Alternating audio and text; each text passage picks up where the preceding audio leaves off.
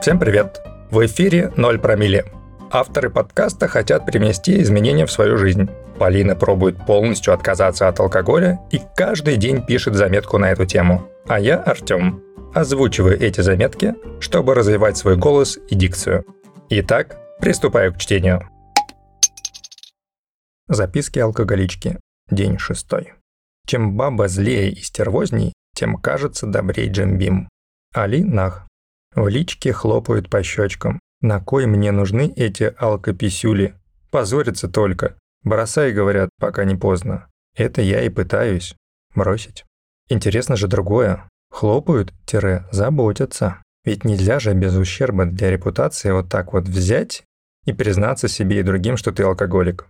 Того и гляди, прочитают гаишники. Или кефир перестанут продавать в русском магазине. А вдруг расстроится портрет прадедушки? А ну как отвернется бывший? Могут еще и сектанты с гадалками набежать, спасти мою многострадальную печень и кошелек. Смех не смехом. В каждом дому по муму, а то и по две. Душа надломится, если поднимать эту тяжелую тему. Качать душу надо, как большую ягодичную мышцу. Вот что я думаю. Приседы, выпады, махи. Давай накачаем душу, как будто она есть попа.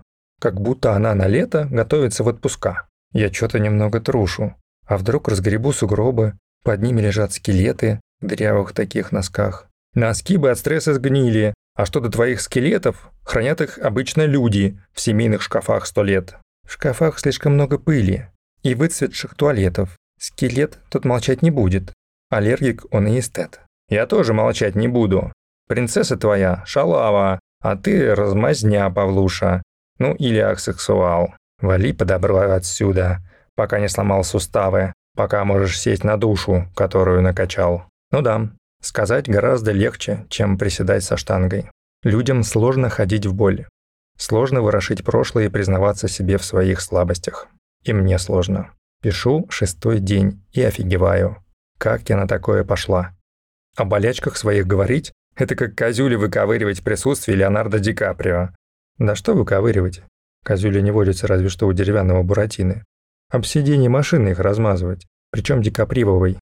А что за слово такое, я не знаю. Хм, вот эта фраза «причем дикапривовой». Слово нужно в заметке. Зато я шестой день не пью и хожу в зал. Качаю большую ягодичную мышцу. И не только. Это ли не прекрасно? Продолжение никто не обещает. В качестве постскриптум прозвучат всем известные строчки. Знаете, кто их исполнитель? Так напишите скорее в нашем телеграм-канале в комментариях к сегодняшнему выпуску. Одному из вас достанется кепка с логотипом 0 промили. Включаю.